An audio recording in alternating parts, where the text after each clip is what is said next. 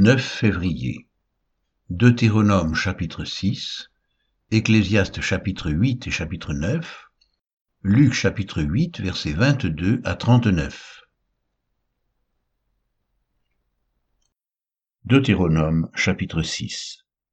Voici les commandements, les lois et les ordonnances que l'Éternel votre Dieu a commandé de vous enseigner, afin que vous les mettiez en pratique dans le pays dont vous allez prendre possession afin que tu craignes l'Éternel ton Dieu, en observant tous les jours de ta vie, toi, ton fils et le fils de ton fils, toutes ces lois et tous ces commandements que je te prescris, et afin que tes jours soient prolongés. Tu les écouteras donc, Israël, et tu auras soin de les mettre en pratique, afin que tu sois heureux et que vous multipliez beaucoup, comme te l'a dit l'Éternel, le Dieu de tes pères, en te promettant un pays où coule le lait et le miel. Écoute, Israël, l'Éternel notre Dieu est le seul Dieu.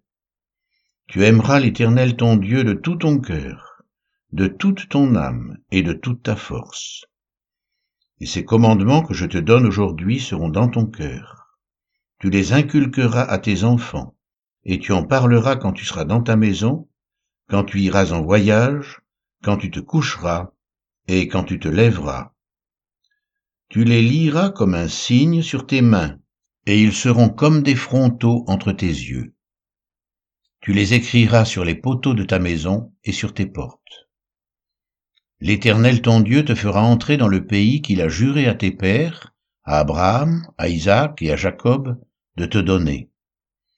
Tu posséderas de grandes et bonnes villes que tu n'as point bâties, des maisons qui sont pleines de toutes sortes de biens et que tu n'as point remplies, des citernes creusées que tu n'as point creusées, des vignes et des oliviers que tu n'as point plantés.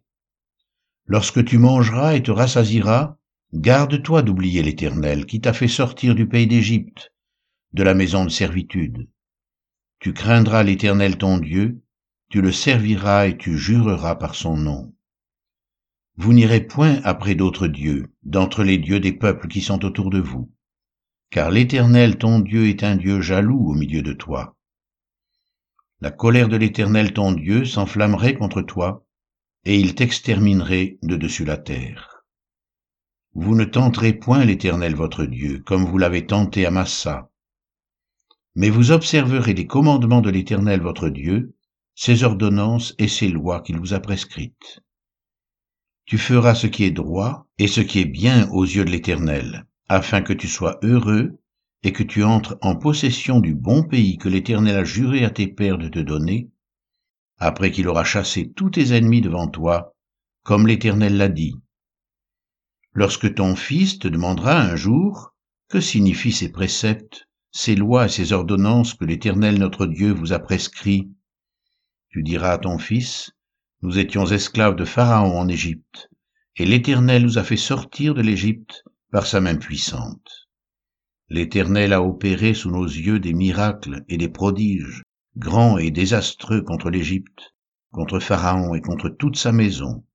Et il nous a fait sortir de là pour nous amener dans le pays qu'il avait juré à nos pères de nous donner. L'Éternel nous a commandé de mettre en pratique toutes ces lois et de craindre l'Éternel notre Dieu afin que nous soyons toujours heureux et qu'il nous conserve la vie, comme il le fait aujourd'hui. Nous aurons la justice en partage si nous mettons soigneusement en pratique tous ces commandements devant l'Éternel notre Dieu, comme il nous l'a ordonné.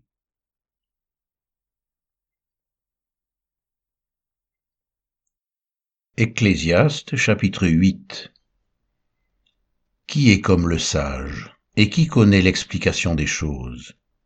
La sagesse d'un homme fait briller son visage et la sévérité de sa face est changée.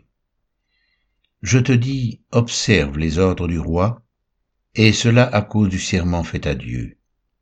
Ne te hâte pas de t'éloigner de lui et ne persiste pas dans une chose mauvaise, car il peut faire tout ce qui lui plaît, parce que la parole du roi est puissante. Et qui lui dira que fais-tu? Celui qui observe le commandement ne connaît point de choses mauvaises, et le cœur du sage connaît le temps et le jugement. Car il y a pour toute chose un temps et un jugement, quand le malheur accable l'homme. Mais il ne sait point ce qui arrivera, et qui lui dira comment cela arrivera L'homme n'est pas maître de son souffle pour pouvoir le retenir, et il n'a aucune puissance sur le jour de la mort. Il n'y a point de délivrance dans ce combat, et la méchanceté ne saurait sauver les méchants. J'ai vu tout cela, et j'ai appliqué mon cœur à tout ce qui se fait sous le soleil. Il y a un temps où l'homme domine sur l'homme pour le rendre malheureux. Alors j'ai vu des méchants recevoir la sépulture et entrer dans leur repos, et ceux qui avaient agi avec droiture s'en aller loin du lieu saint et être oubliés dans la ville. C'est encore là une vanité, parce qu'une sentence contre les mauvaises actions ne s'exécute pas promptement. Le cœur des fils de l'homme se remplit en eux du désir de faire le mal. Cependant, quoique le pécheur fasse cent fois le mal, et qu'il y persévère longtemps, je sais aussi que le bonheur est pour ceux qui craignent Dieu, parce qu'ils ont de la crainte devant lui. Mais le bonheur n'est pas pour le méchant, et il ne prolongera point ses jours, pas plus que l'ombre, parce qu'il n'a pas de la crainte devant Dieu. Il est une vanité qui a lieu sur la terre, c'est qu'il y a des justes auxquels il arrive selon l'œuvre des méchants, et des méchants auxquels il arrive selon l'œuvre des justes. Je dis que c'est encore là une vanité. J'ai donc loué la joie, parce qu'il n'y a de bonheur pour l'homme sous le soleil qu'à manger, à boire et à se réjouir. C'est là ce qui doit l'accompagner au milieu de son travail, pendant les jours de vie que Dieu lui donne sous le soleil. Lorsque j'ai appliqué mon cœur à connaître la sagesse et à considérer les choses qui se passent sur la terre, car les yeux de l'homme ne goûtent le sommeil ni jour ni nuit, j'ai vu toute l'œuvre de Dieu, j'ai vu que l'homme ne peut pas trouver ce qui se fait sous le soleil, il a beau se fatiguer à chercher, il ne trouve pas, et même si le sage veut connaître, il ne peut pas trouver.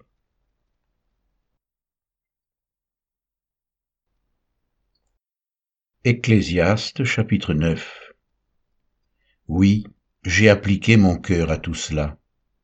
J'ai fait de tout cela l'objet de mon examen, et j'ai vu que les justes et les sages et leurs travaux sont dans la main de Dieu et l'amour aussi bien que la haine. Les hommes ne savent rien, tout est devant eux. Tout arrive également à tous, même sort pour le juste et pour le méchant, pour celui qui est bon et pur, et pour celui qui est impur, pour celui qui sacrifie et pour celui qui ne sacrifie pas. Il en est du bon comme du pécheur, de celui qui jure, comme de celui qui craint de jurer. Ceci est un mal parmi tout ce qui se fait sous le soleil c'est qu'il y a pour tous un même sort. Aussi le cœur des fils de l'homme est-il plein de méchanceté, et la folie est dans leur cœur pendant leur vie. Après quoi, ils vont chez les morts. Car qui est excepté Pour tous ceux qui vivent, il y a de l'espérance, et même un chien vivant vaut mieux qu'un lion mort.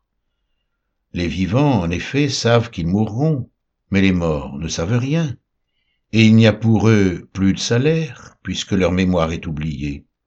Et leur amour, et leur haine, et leur envie ont déjà péri, et ils n'auront plus jamais aucune part à tout ce qui se fait sous le soleil.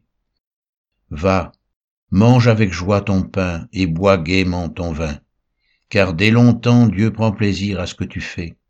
Quand tout temps tes vêtements soient blancs, et que l'huile ne manque point sur ta tête. Jouis de la vie avec la femme que tu aimes, pendant tous les jours de ta vie de vanité que Dieu t'a donné sous le soleil, pendant tous les jours de ta vanité. Car c'est ta part dans la vie, au milieu de ton travail que tu fais sous le soleil. Tout ce que ta main trouve à faire avec ta force, fais-le, car il n'y a ni œuvre, ni pensée, ni science, ni sagesse dans le séjour des morts où tu vas. J'ai encore vu, sous le soleil, que la course n'est point aux agiles, ni la guerre aux vaillants, ni le pain aux sages, ni la richesse aux intelligents, ni la faveur aux savants. Car tout dépend pour eux du temps et des circonstances.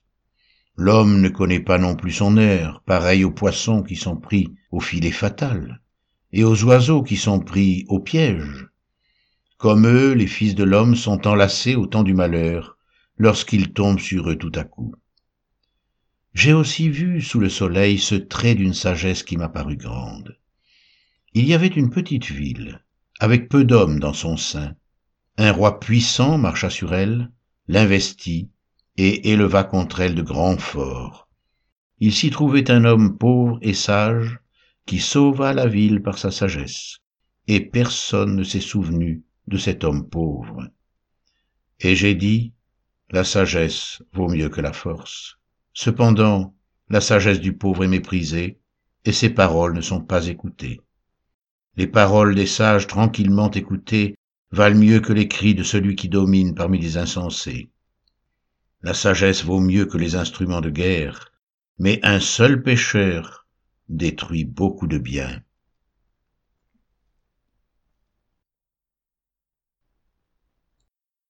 Luc chapitre 8, versets 22 à 39 Un jour, Jésus monta dans une barque avec ses disciples.